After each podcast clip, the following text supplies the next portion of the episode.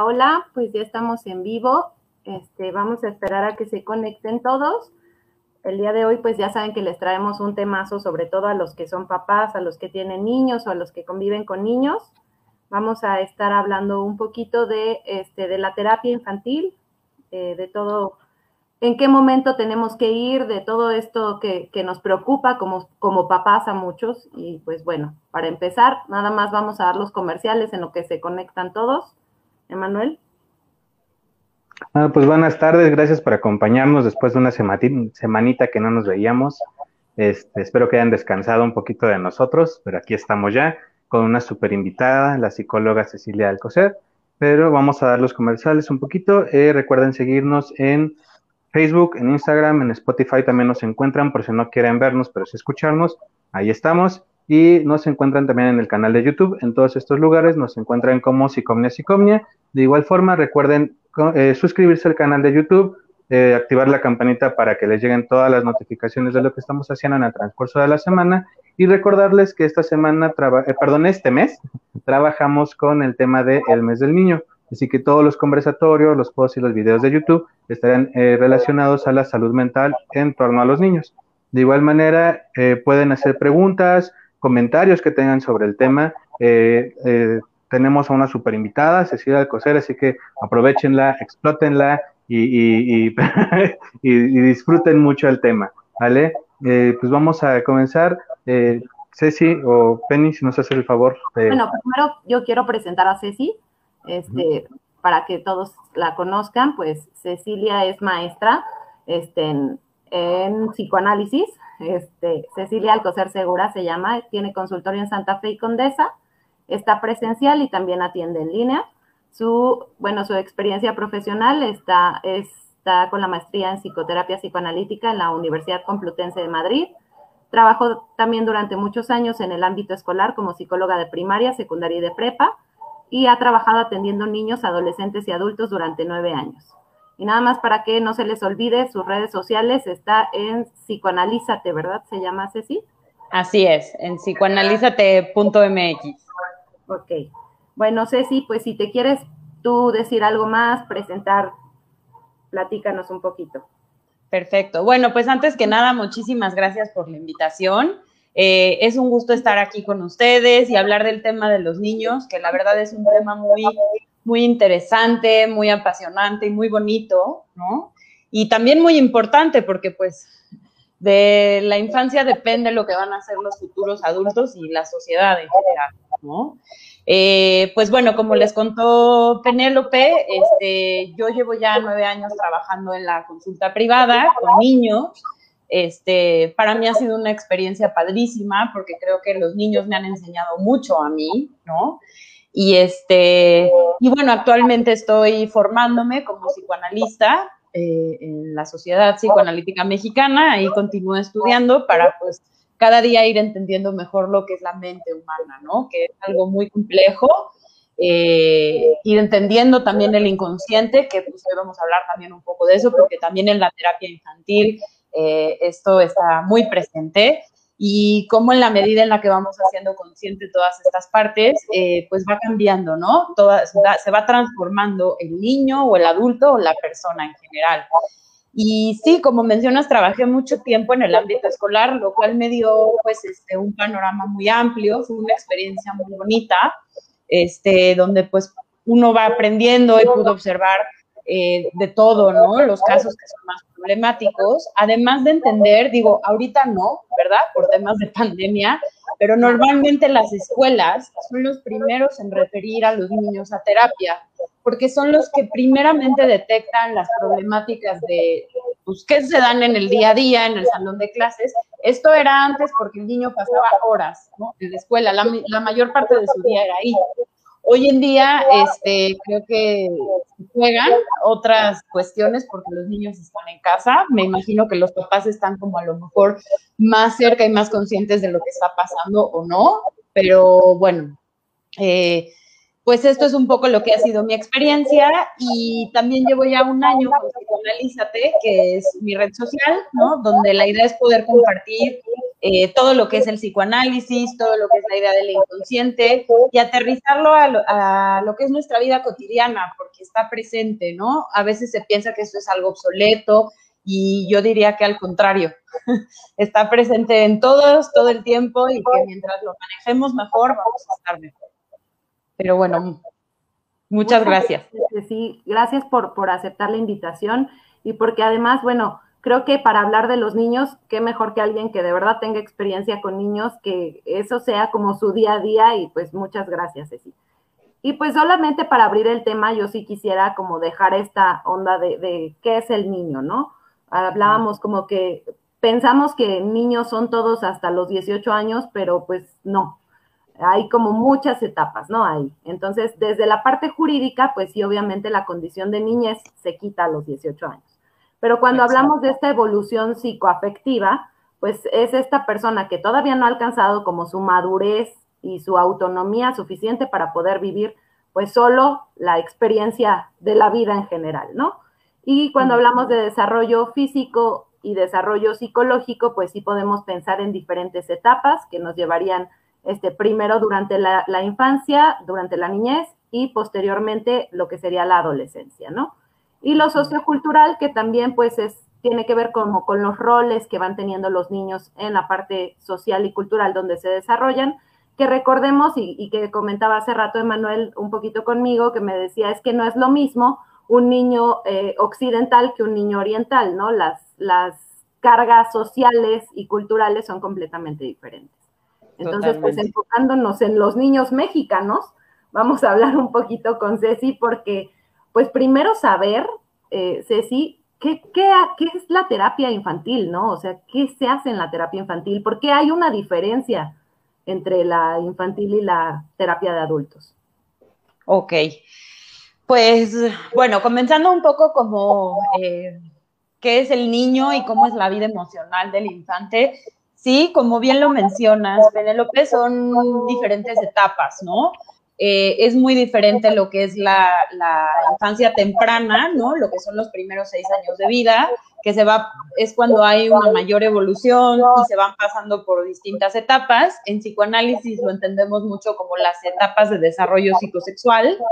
Eh, muy probablemente las habrán escuchado, que es la etapa oral, la etapa anal y la etapa fálica y están enfocadas justo en, las áreas de desarrollo que tienen una mayor concentración erógena, ¿no? Lo oral en el bebé es porque el bebé en esa etapa, que es como el primer año de vida, conoce el mundo a través de la boca, ¿no? Eh, la etapa anal es alrededor de los dos, tres años y se llama así porque es cuando viene el control de esfínteres pero bueno, también acompañado a todo esto eh, se juega todo lo que es la separación de la mamá, es cuando empiezan a caminar, es todo lo que es la famosa separación, individuación, la autonomía, este, los apegos, ahora que he estado muy en boca de todos, es todo lo del apego seguro e inseguro de Volvi, ¿no? Y luego más tarde viene todo lo que es la etapa fálica, que es cuando se da todo eh, el desarrollo como tal de la sexualidad del niño, y con esto me refiero a las identificaciones con papá o con mamá, las elecciones de objeto, eh, los límites que se tienen que poner en esa etapa, ¿no? Porque pues los niños tenemos que entender que pensaría que son como un cúmulo de todo, ¿no? Son como esponjitas que um, están aprendiendo al mundo, ¿no? Lo están absorbiendo, pero al mismo tiempo están aprendiendo a regularse y a regularse en todos los sentidos. Eso es a tolerar la frustración, eh, por el otro, eh, tolerar la frustración y adaptarse a las normas de la vida, ¿no? Porque el niño siempre va a buscar el placer. Sí. Yo, bueno, antes de que avances mucho más, este, sí quisiera pararme un poquito como en esto de las etapas del desarrollo, porque es bien común, y bueno, no sé si te ha pasado, pero a mí me ha pasado que cuando a alguien le dices etapas psicosexuales, te dicen, ah, o sea que si estoy en la etapa oral es porque me gusta el sexo oral. Entonces, este, creo que sí sería bueno como eh, enmarcar eh, a qué se refiere, ¿no? Esta, esta etapa que lo bien lo acabas de decir, ¿no? Conocer el mundo con la boca y esto, pero justo que, que no necesariamente está relacionado con algo sexual genital como lo pensamos los adultos, ¿no? Exactamente, sí, qué bueno que tocas este punto para aclararlo, porque luego los que estamos ya metidos en este rollo del psicoanálisis lo usamos mucho en nuestra vida cotidiana, pero sí es cierto que hay que explicar la sexualidad infantil como tal, ¿no? O sea, sexualidad se refiere, Freud como tal lo empleó desde un principio en su teoría, pero se refiere a todo, eh, ¿cómo decirlo? A todas las áreas donde hay placer, ¿no? O sea, volvamos a lo oral. Eh, sexualidad es chupar, eh, sexualidad es alimentarme, sexualidad es morder, ¿ah? y como bien dices, la sexualidad genital es ya lo que entendemos todos coloquialmente como sexualidad propiamente dicho. Pero más bien estamos hablando de que todos los chiquitos, este, pues, están sintiendo las cosas, ¿no? Y hay un cúmulo de energía enfocado en distintas zonas según el área de, desarrollo. Y también a la par de esto es importante entender que pues el nivel cognitivo pues también va desarrollándose, ¿no? eh, los niños, por ejemplo, en un, inicio su juego es más solitario, después cuando viene el lenguaje empieza el juego simbólico y luego más tarde este, ya es el juego más compartido y aquí me gustaría, eh, como indicar, refiriéndome a la terapia, que los niños pueden comenzar a ir a terapia. Bueno, yo los más chiquitos que he recibido es de tres años, los más chiquititos. Y justo se necesita que pues ya haya un lenguaje como tal. Que, digo, he recibido casos, alguna vez recibí un chiquito que no hablaba, ¿no? Pero ya entendía todo. Y el de consulta precisamente era que no hablaba pero sí es necesario que ya haya un, desarrollo un poquito más avanzado para que el niño pueda jugar. El niño siempre va a poder jugar con un juego en donde se puede entender un poquito más, ¿no? Entonces yo diría que la terapia empieza como a partir de los tres. Un poquito más antes diría, diría yo, pensaría que es muy prematuro.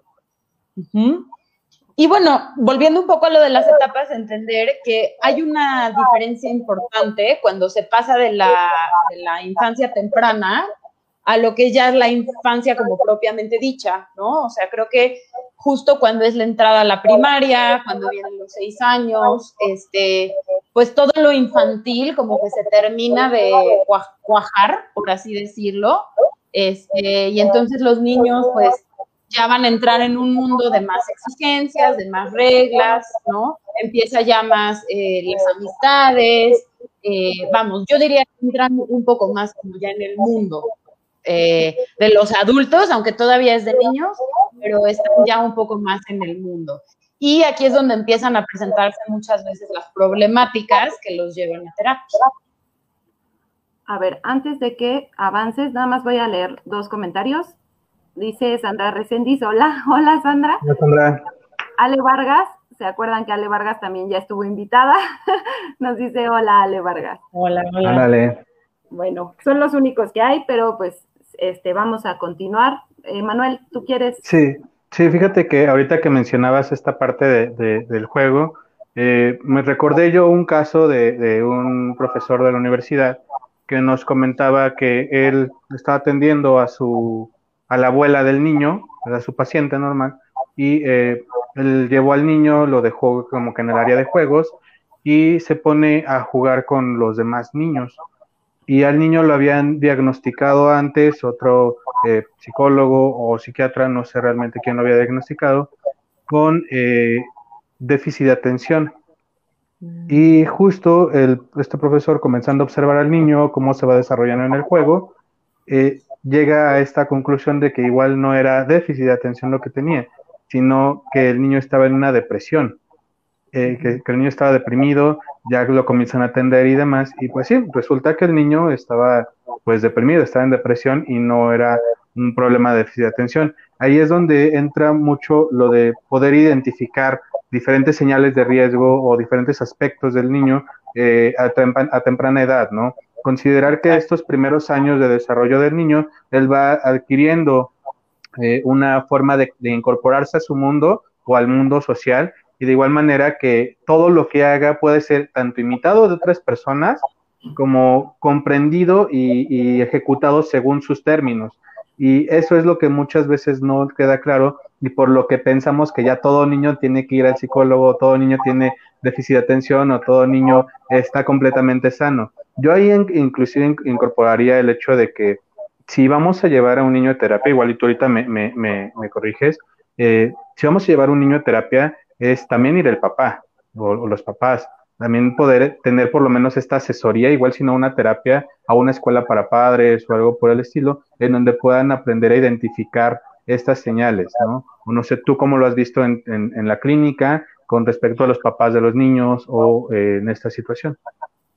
Eh, ok, sí, lo que comentas es muy importante y muy interesante porque definitivamente en los tratamientos de los niños eh, los papás están muy implicados, tanto por la edad del chiquito, ¿no? En el sentido de que pues depende al 100% de ellos, como que las conflictivas que se prestan tienen muchas veces que ver, no siempre, pero sí tienen mucho que ver con la dinámica que se está dando en casa. Entonces, este, sí, no todos los niños tienen que ir a terapia. O sea, hay niños que con una asesoría a un papá, ¿no? En ciertas cosas, el papá hace ciertas modificaciones y el niño sale adelante. Pero hay otros casos en donde, pues, el niño ya no la está pasando bien, ¿no? Que estos son como los síntomas, ¿no? Eh, síntomas, aquí me gustaría explicar que puede ser cualquier cosa. Puede ser que no está teniendo amiguitos, puede ser que está mal académicamente en la escuela, pueden ser muchas cosas, pero en general creo que se trata de una conducta o una situación que es constante y continua, ¿no? Que se da casi en todos los ámbitos, no es nada más, por, decirlo así, por dar un ejemplo. Eh, digamos, un niño que está muy irritable, no es, no es nada más en la escuela, es en la escuela, en la casa, cuando va a la fiesta infantil, cuando convive con los primos, vamos. Cuando hay una conducta muy, muy evidente de que el niño no le está pasando bien o de que algo no está funcionando, es cuando vale la pena de veras acudir eh, a una terapia y más que nada como yo, yo diría que como a una entrevista, ¿no? Con un psicólogo que pueda guiar a los papás y pueda decirles de qué se trata. Lo que decías ahorita del déficit de atención me parece un excelente ejemplo, porque hace poco, hace varios años, hubo una sobrediagnosticación del déficit de atención eh, impresionante. A todos los niños se les diagnosticaba con déficit de atención. De hecho, yo recién egresada trabajé en clínicas y todos pasaban por ahí, ¿no? Pero como bien dices, hoy por hoy no existe un diagnóstico que pueda diferenciar al 100% entre una depresión infantil y un déficit de atención, ¿no? O sea, yo diría que antes de, tener, o sea, si se va a diagnosticar eso, se tiene que hacer de veras una eh, batería de pruebas, eh, un chequeo por el neurólogo, o sea, vamos, los diagnósticos no se, no se pueden dar así nada más, ¿no? Y los diagnósticos a veces no, a mí no me gusta mucho eh, casarnos con un diagnóstico, ¿no? A mí me gusta mucho recibir a los papás, escuchar qué es lo que está pasando con ese niño, ¿no? Y qué está pasando en esa casa, porque un niño que está presentando síntomas es, es un niño que nos está queriendo comunicar algo, ¿no? Que no está funcionando. Entonces, este, vale la pena porque sí creo que llevar a un niño a terapia es darle una oportunidad de cambiar su vida futura por completo, ¿no? Eh, porque luego en la clínica de adolescentes y adultos uno ve cómo muchas de estas problemáticas pues, se vienen arrastrando desde la infancia, ¿no? Y a lo mejor son problemáticas, por decirlo así, un adulto muy inseguro, ¿no? O un adulto que reprime sus emociones todo el tiempo, pues uno se da fácil cuenta de que esto es una cuestión que se gestó en la infancia, ¿no? O sea, que justamente cada vez que pasaba esto eh, no se le permitía expresar y, o sea, sí creo que se quedan huellas muy importantes y cuando el niño viene a terapia tiene un espacio en donde a través del juego este, pues va a poder eh, darle un destino distinto a lo que está sintiendo, ¿no? Como acomodar muchas cosas, poner en palabras. Sí.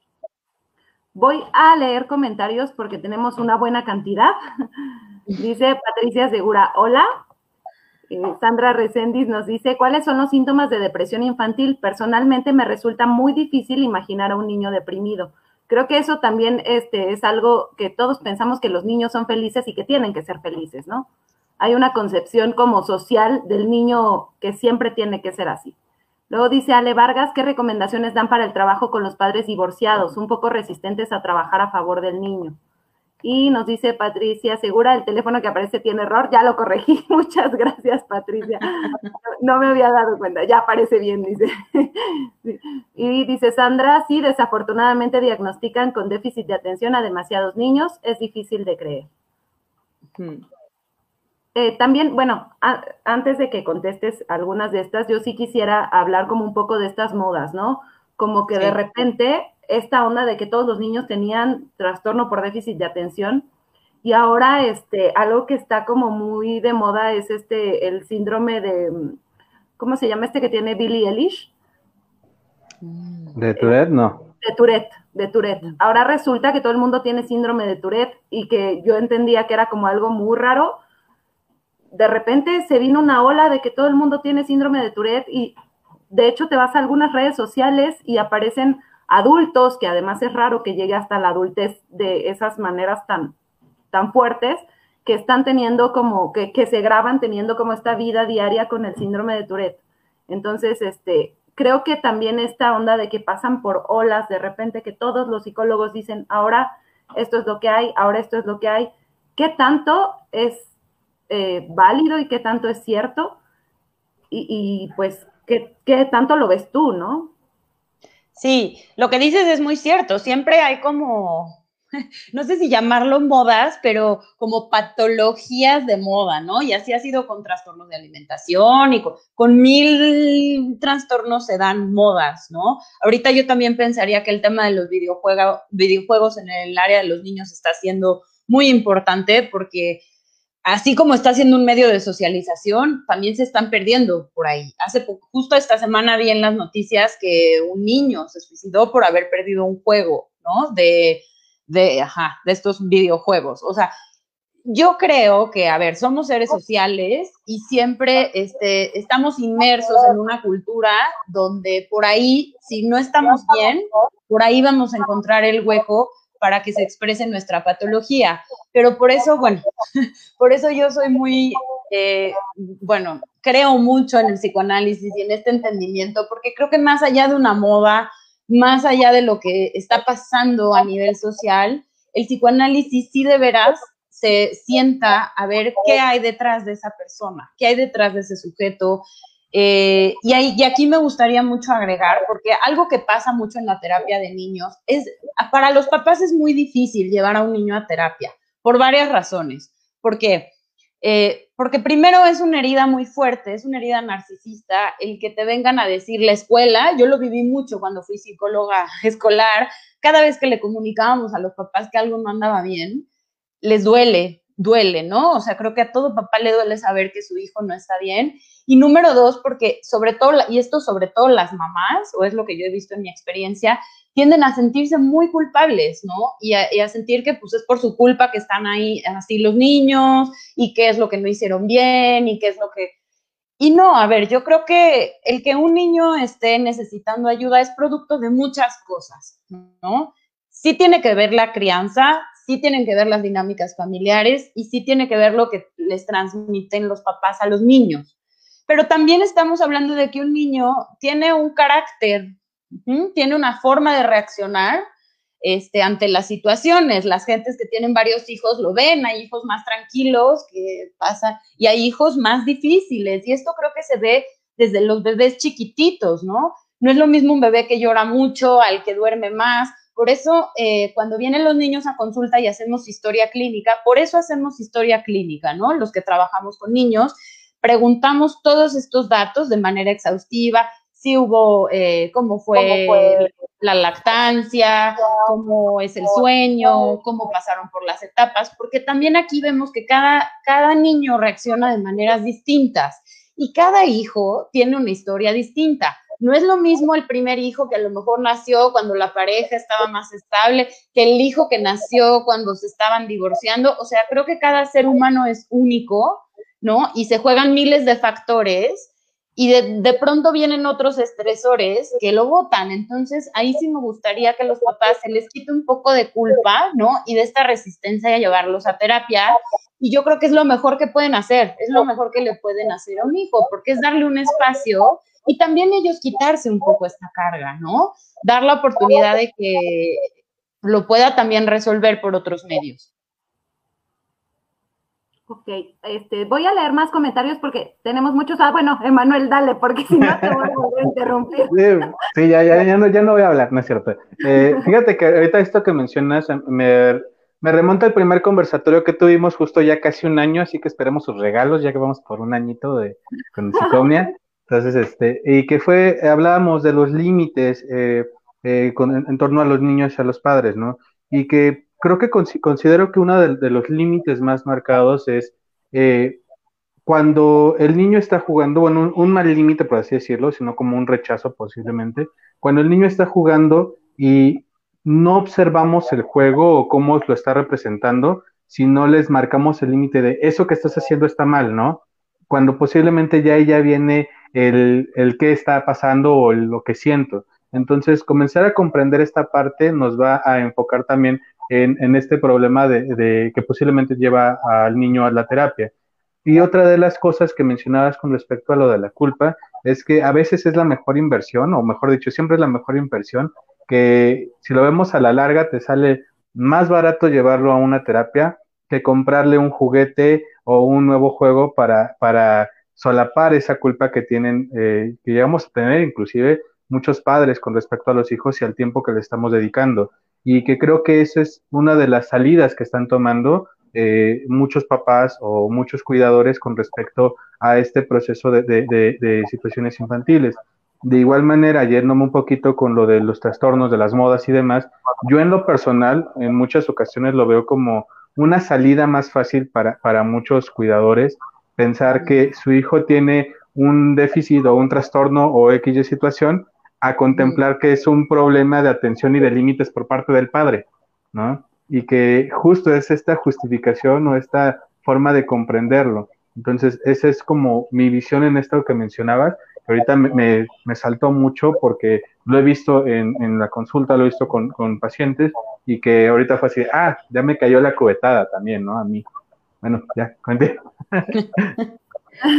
voy, voy con los comentarios. Este, yo también, nada más antes, le, quería decir a Ceci, creo que también mucho de esta, eh, de esta onda como de estar diagnosticando, sobre todo con déficit de atención, tiene que ver con eso, con la poca tolerancia que también los papás han ido teniendo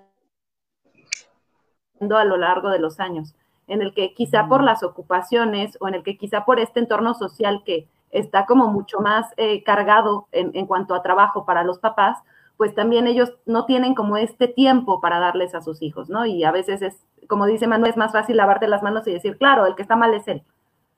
Y bueno, vamos con los comentarios. Dice Marpi, en su opinión, si existe el déficit de atención independientemente de que es sobrediagnosticado o siempre se trata de otras patologías. Eh, nos dice Osvaldo Arriaga, saludos amigos. Emma Marín nos dice saludas y luego saludos. Y saludes, te faltó. Este, nos dice Sandra, la cuestión de los videojuegos es la nana electrónica llevada al extremo. Niños abandonados frente a un dispositivo por horas y horas. Y nos dice Marpi, considero que a veces llevar a los niños a terapia no solo abre culpas en los papás, también crea un conflicto de poder entre ellos. Bueno, me, gusta, me gustaría que, continuáramos. Ay, perdón, Penny, perdón. Perdón, perdón, perdón. Yo, yo, le iba a preguntar nada más a, Ceci si nos quería decir algo respecto a estos comentarios. Tenemos uno anterior, por eso me quería ir justo para comenzar, si quieres, con parte de las preguntas, porque tenemos una antes de lo que nos pregunta esta Sandra, de eh, cuáles son los síntomas de, la depresión infantil. Y también tenemos el de Ale Vargas de qué recomendaciones dan en el trabajo con los padres divorciados un poco eh, resistentes a trabajar a favor de los niños. Tenemos esas dos preguntas pendientes y esta que nos hace también Marpi. Que, tiene que ver con esto que dice Marpi, ¿no? Como el conflicto de poder entre, entre los papás, ¿no? No sé si quieres comenzar, este, Ceci, con, igual con esta parte de las características que se iban a presentar en, en la depresión infantil. No sé, tú cómo lo has visto o lo has llegado a trabajar. Sí, totalmente. Eh, a ver, veo que movió mucho lo del déficit de atención y sí, es importante. A ver, sí existe el déficit de atención, pero sobre todo, como les decía, tiene que ser un diagnóstico que esté avalado por una batería de pruebas completa, ¿no? O sea, que al niño se le aplique de todo tipo de pruebas y que además se vaya con el neurólogo, ¿no? Y ahí él es el que ya va a decidir si, necesita una medicación o no. Eh, y si yo sí lo llegué a ver, o sea, esto sí es real. Y a esto me refiero con que creo que únicamente podemos hablar de déficit de atención cuando de veras hay una cuestión muy impulsiva que al niño no le está permitiendo contenerse y, este, y manejarse adecuadamente en su vida diaria. Eh, con esto me refiero a los, niños que de veras no, no controlan. Porque sí, en muchos casos es importante la medicación, pero siempre esto lo va a tener que determinar un neurólogo porque se meten en muchas broncas, ¿no? Yo sí llegué a ver en el ámbito escolar y también ya en la clínica y yo he llegado a referir a pacientes míos a que lo cheque un neurólogo, porque si no, la terapia toma tiempo, es un proceso largo en lo que uno le va este, dar herramientas al niño y el niño se va conociendo a sí mismo. Pero si no frenamos la parte impulsiva, pues le va a pegar al hermanito, va a aventar sillas, se va a meter en muchas broncas que no nos ayudan a trabajar la parte emocional. Solo en esos casos de impulsividad muy fuerte, en donde la conducta de veras es como muy, este, ¿cómo decirlo? Muy evidente, cuando vale la pena checar con un neurólogo. Pero se suele confundir mucho con la depresión infantil, porque la depresión infantil, yo entiendo que nos cueste trabajo entenderlo en los niños, porque cuando nosotros pensamos en depresión, pensamos en un adulto que está dormido todo el día, que no puede trabajar, con el ánimo bajo, por las noches, y pues en un niño es raro ver una conducta así. Pero la depresión en los niños se manifiesta mucho al revés. Justamente son niños muy inquietos, muy inquietos, que no, se, no, no, están como contenidos, que tienen que estarse moviendo para aquí, para acá, eh, que se pelean, que hacen berrinches, que están irritables. Son niños que no la están pasando bien, o sea, que su conducta de alguna manera nos está diciendo que no están tranquilos y que no están contentos. Ahí es donde vale la pena acudir con pues, con un especialista para que nos pueda decir si el niño está deprimido. Y los niños se deprimen pues por muchas razones. O sea, la, depresión puede tener muchas causas, pero esto un poco para aclarar lo de la, de, lo de la depresión. Este, ahora, lo que decían de la, me pareció muy interesante ese comentario de que no solo despierta culpas en los papás, sino que mueve la dinámica familiar. Esto sí es muy real, es muy real y a veces hay mucha resistencia a esto. A mí me ha pasado mucho en los años que llevo trabajando con niños. Eh, bueno, me gustaría explicar qué es lo que pasa. Cuando un niño está siendo muy problemático, vamos a poner un ejemplo de un niño que está, que está deprimido, ¿no? Por así decirlo, y está siendo como muy problemático en la escuela y en casa. En este caso vamos a pensar que estamos en pandemia y está en casa y está muy irritable. Entonces los papás acuden y es súper interesante porque cuando el niño sabe que tiene un espacio donde es comprendido, donde va a poder hablar de esto, donde de alguna manera lo va a poder manejar, los niños mejoran y esto es muy evidente. Eh, empiezan a cambiar y muchas veces después de un rato de mejoría vuelven a recaer. Esto es súper común. Algunos sí, algunos no. Y entonces muchas veces los papás eh, a lo largo del tratamiento es como vienen, ¿no? Vienen contigo a decirte, pero ¿qué pasó, no? Ya me volvió a recaer y ya íbamos muy bien. Esto es normal porque es un proceso, ¿no? Los cambios no se dan de la noche a la mañana y volvemos a reincidir. O luego también pasa que los niños empiezan a mejorar y se mueven cosas en casa, porque si, el si la atención a lo mejor estaba puesta en este hijo que nos causaba tanto problema, a lo mejor ahora pues implica voltear a ver la relación de pareja, o implica también voltear a ver al otro hermano, o implica, y esto a veces no gusta, ¿sí? Pero bueno, se necesitan cambios, se necesitan estos cambios y lo importante es que el niño deje de estar en el foco del conflicto, como en el foco del huracán, ¿no? Del conflicto. Y sí es un proceso que se vive con los papás y a nivel familiar. Y lo que decías, Emanuel, de esto que se trabaja con los padres, eh, bueno, la forma en la que yo trabajo con los papás, digo, cada, cada terapeuta tiene sus formas y también cada psicoanalista infantil tiene sus formas. ¿no? Hay unos que trabajan más de la mano, otros menos. A mí sí me gusta estar cerca de alguna manera, no tanto, porque también creo que lo que, pasa en cada casa, ¿no? Y en cada niño, pues tiene que ver con la historia de sus papás. Y si uno les dice mucho a los papás qué hacer, se vuelve muy persecutorio. Creo que solito el niño tiene que ir encontrando sus recursos y los papás también tienen que ir reaccionando a esa dinámica. Por supuesto que los acompañamos y a veces se hacen sugerencias, ¿no? Y a veces incluso nosotros los terapeutas llegamos a comunicarle cosas a los papás que los, que los niños no se lo están pudiendo decir a los papás, ¿no? Como que eh, hay un hermanito que de veras está fregando mucho y no se ponen límites y a lo mejor el papá no lo ve por sus propias cuestiones. A veces sí es importante pues, poner la atención en ello o a veces se desea muchísimo una mascota y los papás dicen no, no, y se puede sugerir que esto puede traer cuestiones positivas, ¿sí? Pero todos son sugerencias porque cada casa tiene su historia y si nosotros les decimos qué hacer, bueno, al menos yo lo, yo lo consigo así, se vuelve muy persecutorio porque si el papá no lo hace, entonces es doble culpa, ya no hice lo que la psicóloga me dijo, ¿no? Y pues no se trata de eso, aquí se trata de que hayan cambios internos. Ok, este, Ceci, nada más si quiero que toques el punto de los papás divorciados, porque creo que ese es el caso del 80% de las personas que lo están viendo seguramente. Buenísimo, claro, y es un tema muy importante. Y es un tema que cuando hay un divorcio a los papás les preocupa mucho, ¿no? Que va, ¿Cómo va a impactar emocionalmente a los hijos? Eh, yo les diría que, a ver, hay muchos, muchos, muchos tipos de divorcio, cada pareja lo maneja distinto sí es una realidad que hay un duelo, ¿no? Cuando hay un divorcio hay un duelo porque van a cambiar muchas cosas en la familia, ¿no? Este, duele que los papás, los niños siempre van a querer que sus papás estén juntos, o al menos lo que yo he visto es que este deseo siempre está ahí, de alguna otra forma, pero sí creo que se puede manejar bien.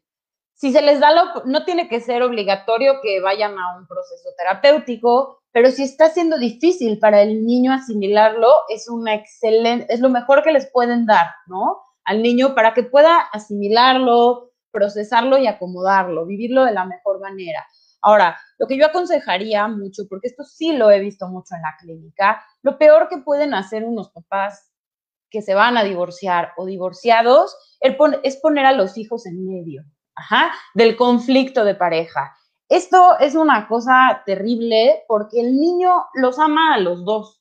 O sea, y sí creo que pues, el niño no, no, tiene participación en el conflicto de pareja y me ha tocado mucho ver, este, digo, en, las cuestiones legales lo llaman como alienación parental y así, ¿no?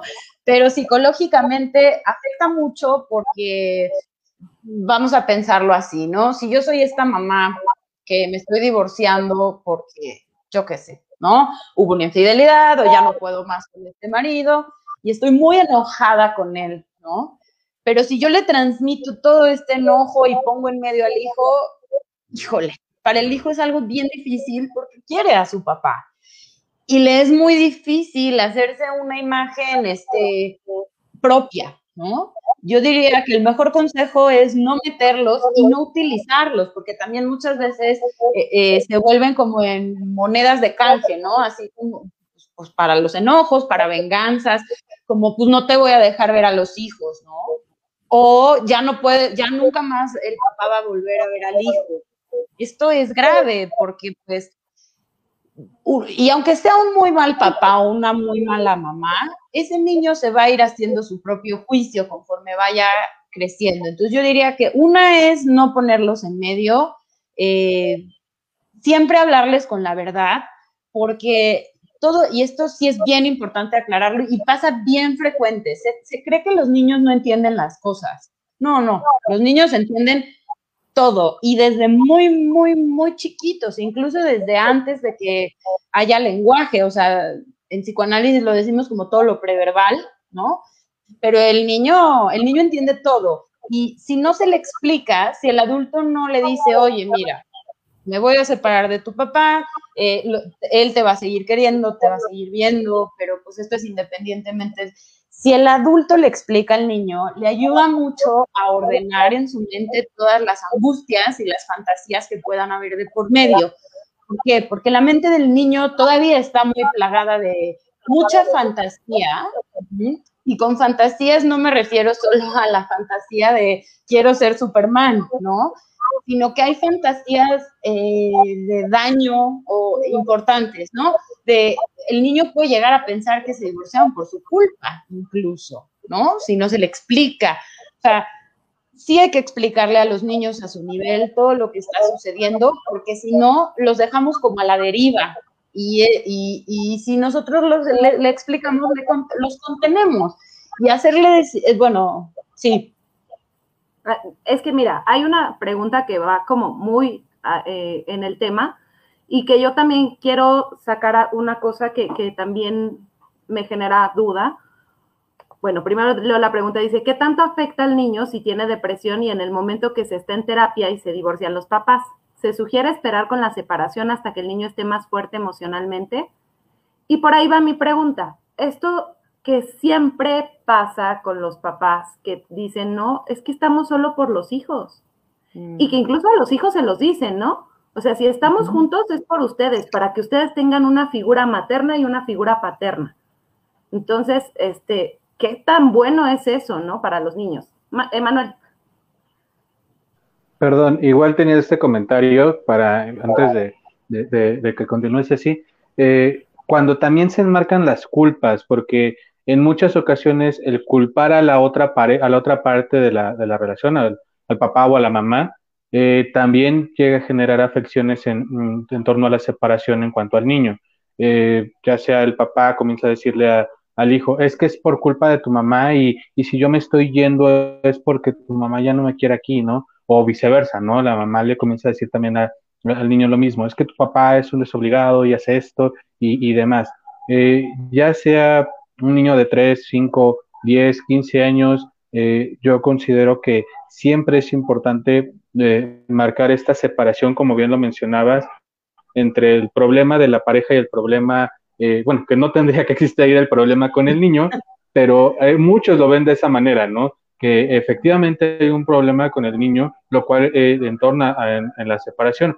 Hace tiempo trabajé un, caso así, en donde culpaban justamente al niño de la separación y, y fue hasta, hasta otros ámbitos, ¿no? de esta, esta culpa inclusive que le estaban enmarcando y esto desentonó en muchas afecciones, no solamente para niños, sino también para la, parte cuidadora. Entonces, al final del día es, importantísimo poder eh, tener en consideración esto que menciona Ceci, porque no medimos. En ese momento estamos, eh, creo que en el borde máximo de emociones con la pareja y queremos solucionarlo todo con esa intención emocional, ¿no? Yo en lo personal considero que para tratarlo o para poderlo hablar con el niño, lo primero es hablarlo como pareja, eh, tomar un común acuerdo y acomodar las emociones por lo menos en ese momento, ¿no?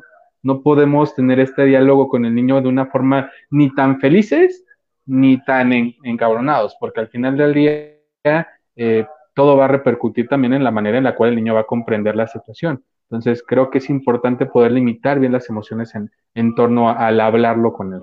quería hacer ese comentario. Sí, sí, ahora sí.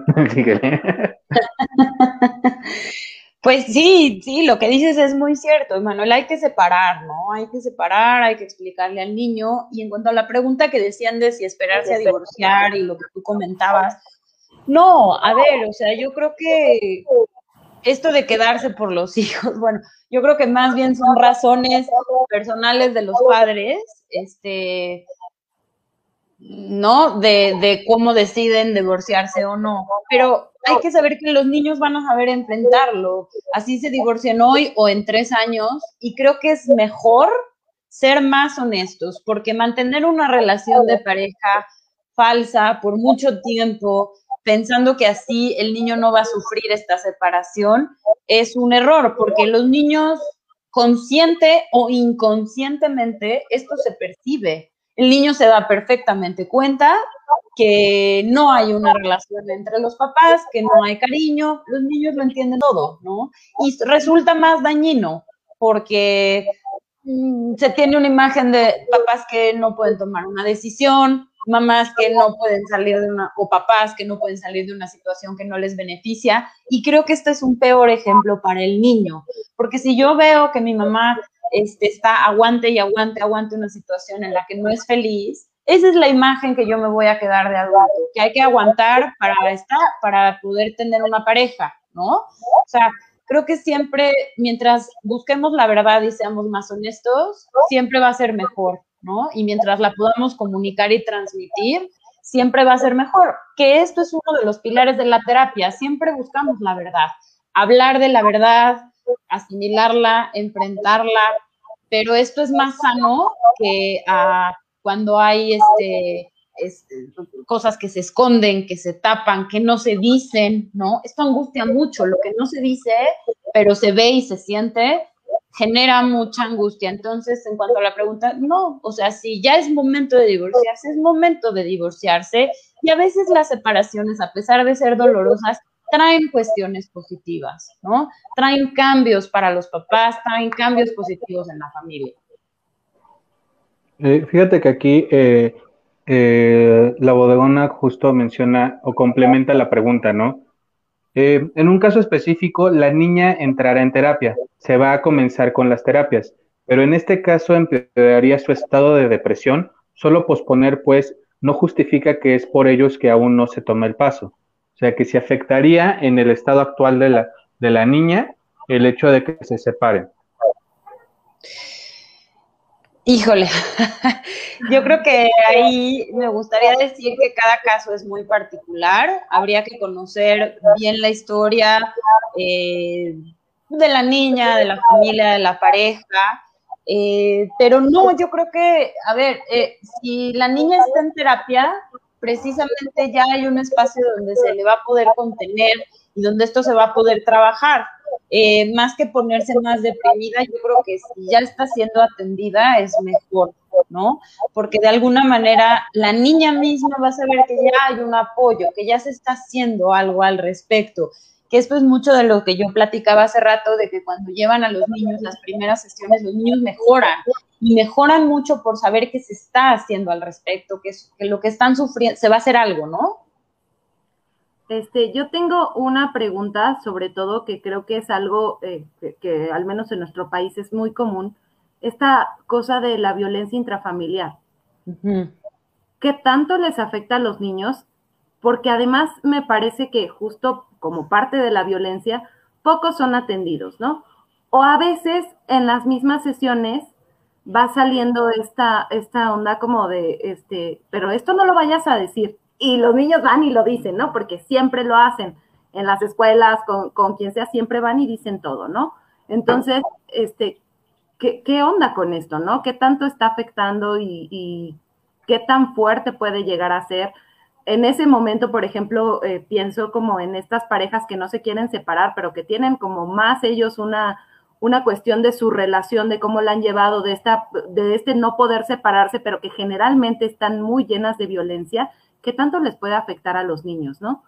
Y bueno, tengo nada más unos comentarios. Dice Graciela Lara, buenas tardes, ando en la calle, pero no me los pierdo. Un fuerte abrazo. Ay, como siempre, gracias, Graciela. y pues bueno, Ceci.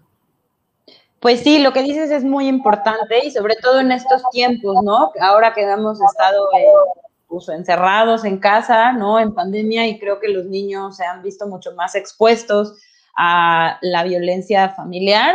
Yo presiento que ahora que vayamos paulatinamente regresando a las aulas y a la vida normal, eh, muchos niños van a caer en terapia, eh, bueno, va a votar mucha sintomatología porque justamente se ha, se ha estado viviendo durante mucho tiempo en casa y esto promueve la atención familiar y en las casas donde hay violencia familiar, pues creo que ha sido una mayor exposición.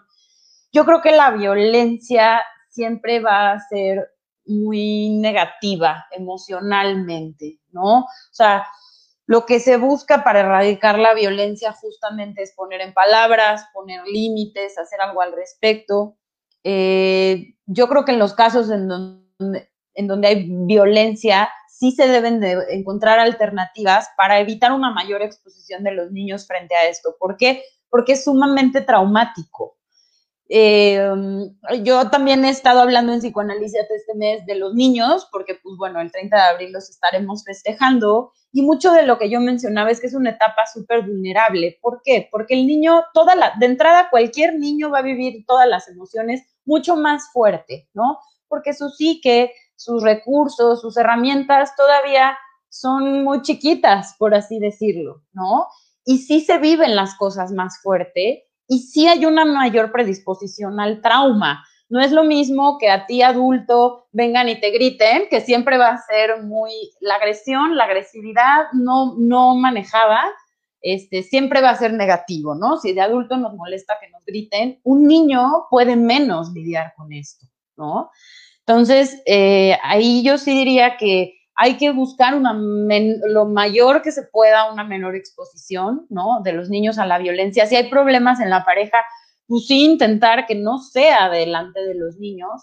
¿Y por qué? Porque esto sí va a traer repercusiones más adelante, de todo tipo, ¿no? A mí, eh, muchas veces yo les digo a los papás, ¿no? Cuando se quieren llevar de los niños a terapia o, por, o haciéndoles ver por qué vale la pena trabajar en la infancia ciertas cosas, porque lo que no se trabaja en la infancia va a votar en la adolescencia.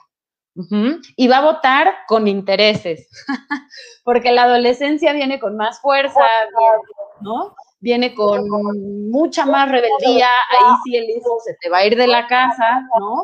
Eh, entonces, todo lo que atendamos en la infancia eh, es una forma de que no repercuta después. Y con adolescencia me estoy yendo a un primer nivel, porque si no se atiende en la niñez y en la adolescencia, en la adultez va a tener secuelas graves, ¿no?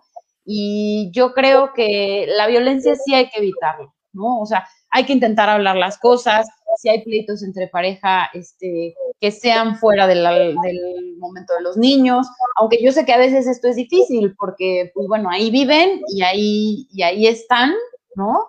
Pero si nosotros eh, le enseñamos esto a los niños, pues el día de mañana van a ser niños violentos, ¿no? y socialmente es difícil ser agresivo y ser violento porque pues esto te va a restar, ¿no? Más que permitirte adaptarte o vivir en otros medios. Yo quiero dar paso al comentario, ¿eso ibas a decir, Emanuel? Este, sí, eso y nada más iba a complementar también con o violentos o violentados, porque también llega a ser esa la situación cuando se expone a la violencia al niño y de la persona de la que están aprendiendo es la persona a la que se le está agrediendo, ¿no?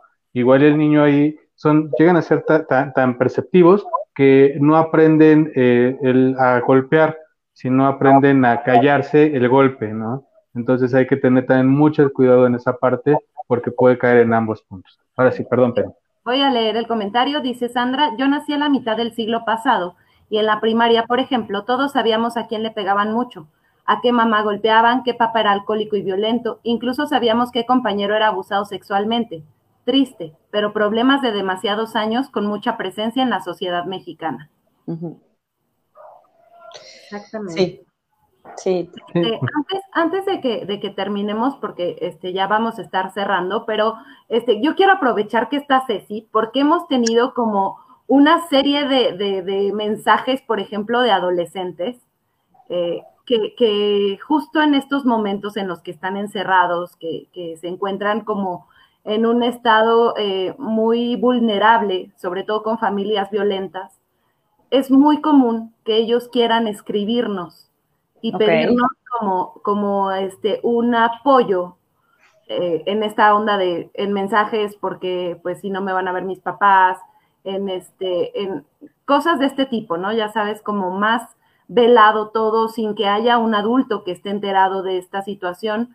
Nosotros generalmente lo que hacemos es pasarles los números de algunas, este, eh, de algunos lugares como más grandes, ¿no? De, del DIF, de otros lugares para que justo se vayan a acercar allá, ¿no?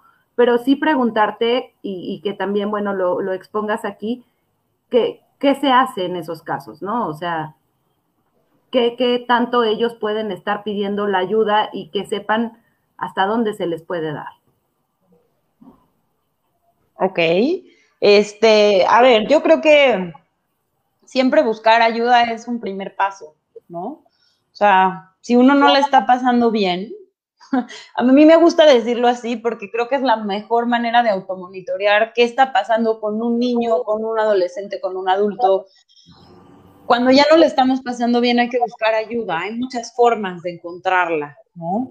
Eh, honestamente desconozco eh, qué atención se da en el DIF, ¿no? Siendo muy honesta pero existen muchísimas opciones este, accesibles, incluso económicamente. Bueno, en la sociedad psicoanalítica existe la clínica en donde cualquier persona puede acudir y se da un precio accesible. Este, y la verdad es que pues todos son este, alumnos muy capacitados, este, donde pueden recibir una atención psicológica Hoy en día yo también creo que es mucho más fácil encontrar ayuda psicológica a distancia. Esto nos ha abierto una brecha increíble porque ya no es necesario acudir físicamente, ¿no? Y ya no es necesario, a lo mejor podemos, y si viven lejos, ¿no? Pensando que vivan en algún estado de la República o en algún lugar retirado, hoy en día existen muchas alternativas. Se puede buscar como decía la clínica de la sociedad, existen muchos psicólogos que atienden en línea,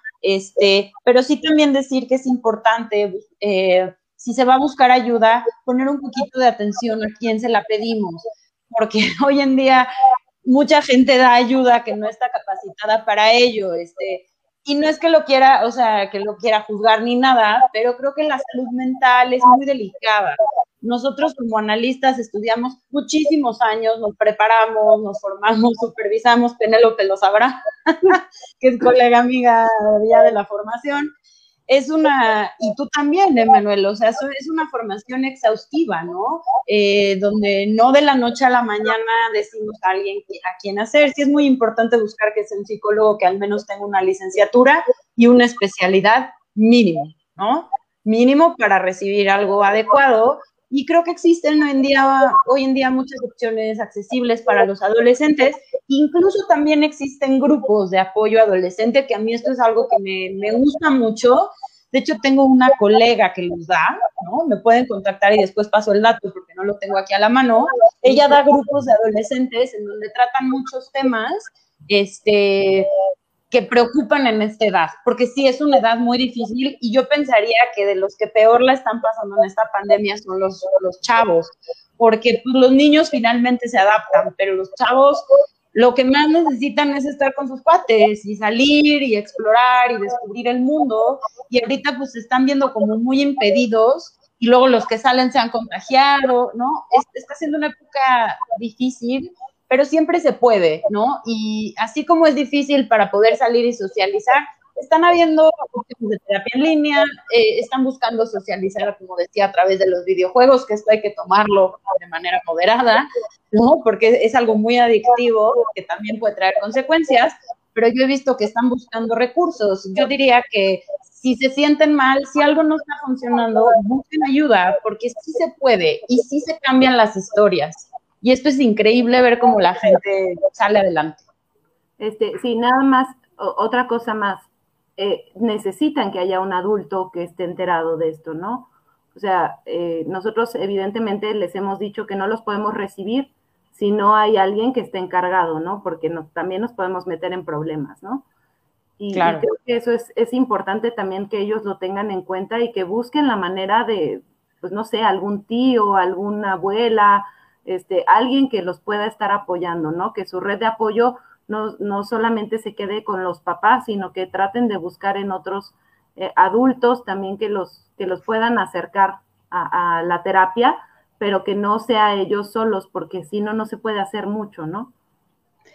Claro, y yo pensaría que hasta de entrada para los pagos, ¿no? O sea, una cuestión de, de la adolescencia que es complicada al niño sí te lo traen los papás 100% y el adulto viene por su cuenta, pero el adolescente es como un híbrido intermedio, porque sí, muchas veces el deseo de venir es del adolescente, pero el que tiene que pagar es el papá. O a veces es al revés, el que quiere que venga es el papá, pero el adolescente no. Y en esos casos no va a funcionar. La persona tiene que tener un deseo de conocerse a sí mismo y de cambiar, ¿no? Si no, no va a funcionar. Entonces, yo, ya quiero cerrar porque ya estamos sobre el tiempo. Yo, quisiera no cerrar, pero sí. pero, para cerrar también otra cosa que, que creo que también a los papás les cuesta mucho trabajo es que a veces quieren llevar a los hijos para que hagan un cambio que ellos necesitan, los papás, ¿no? Entonces yo vengo porque quiero que mi hijo este, recoja su cuarto todos los días. Y entonces creen que si no está recogiendo su cuarto todos los o sea, ya lleva un mes y no puede ser que no haya recogido los calcetines, ¿no? Algo está mal. Y entonces el niño empieza a hacer otras cosas, pero como no es lo que los papás decían, se le quita el valor, ¿no?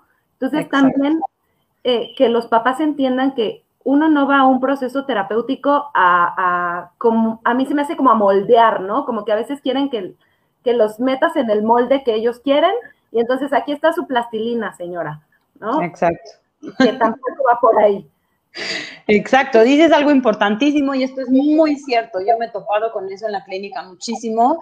Y no, se va a terapia para estar bien, para encontrar la verdad de uno mismo, la esencia de uno mismo y lo que le hace bien. A lo mejor tomando el ejemplo que decías, a lo mejor no recoge el cuarto, pero a lo mejor ya se lleva bien con todo el mundo y a lo mejor ya hace sus tareas. Y la idea es que hay que trabajar para estar bien, ¿no? Y estar bien es algo muy subjetivo, pero cuando, algo, cuando alguien está bien, creo que es muy evidente, ¿no? Como que todo hace clic. El simple, el simple hecho de, que, de que digamos que es un proceso, ya tiene que marcar en las personas esta idea de que no de la noche a la mañana lo va, va a hacer lo que quieres, ¿no? O sea, va a comenzar con el, ah, pues sí, no recojo mi cuarto, ya llega hasta la aceptación. Ahora, el por qué. No, pues porque me gusta que esté, que esté sucio, me gusta este desorden mío, así soy yo, esta es mi personalidad. Entonces, ah, ok, ya estás también comprendiendo esta parte de tu aceptación. Eh, creo que también es importante en torno al, adolescente o al niño eh, que va a terapia comprender que no todo va a ser como te lo está pidiendo, te está diciendo tu papá o como te está catalogando tu padre, ¿no? O sea, es que tú eres un delincuente porque haces esto y el niño o el adolescente ya dicen, ay madre, sí soy un delincuente, ¿no? Y llegan a la, a, la, a la, consulta con ese chip de, ah, es que sí, mi papá dice que soy esto porque hago esta otra cosa. Y se comienza a generar toda una fantasía ahí en torno a lo, al imaginario, a lo que dice el papá y a lo que el niño también sigue construyendo desde esa catalogación. Ay, eso. Desde la etiqueta, exacto. Exactamente. ¿no? Bueno, pues sí. sí, no quisiera que cerráramos, no quisiera que termináramos, pero ya estamos sobre tiempo. Eh, había una pregunta que queríamos hacerte, pero que ya la vamos a dejar para el siguiente conversatorio, porque justo era para abrir el conversatorio de la siguiente semana, que es, eh, Penny, ayúdame con el título, porque es que se llama. Este, ay, ay. ay, la infancia en el COVID. La infancia en el COVID. La siguiente semana vamos a abordar el tema de la infancia en el COVID. Eh, esperemos que nos puedas ver, Ceci, que, que, compartas en tus comentarios. Y de, igual manera esperamos tener a, un super invitado, que todavía no sabemos quién, pero pues ya estamos ahí en planes. Pero este, ya ahí les estamos avisando en el transcurso de la semana. Y pues muchas gracias, Ceci, por, por acompañarnos. Este, Penny, no sé si quieres agregar algo más para cerrar. Yo también agradecerle mucho a Ceci porque este, creo que Mira, no solamente soy yo, aquí nos dice Marpi, excelente exposición, felicidades. Patricia, muchas felicidades, excelente ponencia. David y Patricia. La bodegona nos dice excelente tema, muchas gracias. Sandra, gracias a todos, son geniales. Entonces, Ceci, de verdad nos dejas como con un muy buen sabor de boca y esperamos tenerte pronto otra vez por acá. Este, muchas gracias por aceptar una vez más y de verdad que este, nos das luz eh, en muchas cosas, sobre todo de los niños, porque creo que siempre lo terminamos manejando con pincitas, ¿no? Y, claro. tú has dado mucha luz a esto y, pues te agradecemos mucho. No, al contrario, muchísimas gracias, muchísimas gracias a ustedes y a todos los que nos escucharon. Y este y pues a seguir cuidando a nuestros niños, ¿no? Porque los niños son lo máximo. No sé, a mí me encantan y vale la pena ayudarlos. Y sobre todo por último decirle a los papás que pues acepten a sus hijos como son, porque mucho de lo de las expectativas, a veces queremos encajar expectativas que no son la esencia del niño. Y esto trae muchas broncas, entonces mientras los atendamos y los queramos como son, esto es lo mejor que le vamos, les vamos a poder dar. Y bueno, pues muchas gracias, me encantó platicar con ustedes y pues esperemos seguir hablando de muchos temas. Y vamos, bueno, vamos vamos a dejar igual tu tarjetita, la compartimos el fin de semana. Aquí está el número, este, los que nos estén viendo por YouTube después. Este, los que nos están viendo por Spotify, pues lo vamos a decir, 55 43 42 98 39. Bueno, no nos están viendo, nos están escuchando, ¿verdad? Cecilia Coser. Los sentidos están confundidos. Te faltó decir, Cecilia es la que está abajo, por si no la ven. no, y de igual manera que sigan a este, Cecilia Alcocer y todo el contenido que tiene en su página de psicoanalízate.mx esta tiene contenido, como lo mencionó, con respecto al mes del niño. Entonces síganla, eh, por favor, y ayúdennos con su like, compartiendo este video y suscribiéndose a todas nuestras páginas. Nos vemos la siguiente semana. Muchas gracias por acompañarnos. Muchas gracias, Ceci, y esto fue todo. Gracias a todos. Gracias. Bye.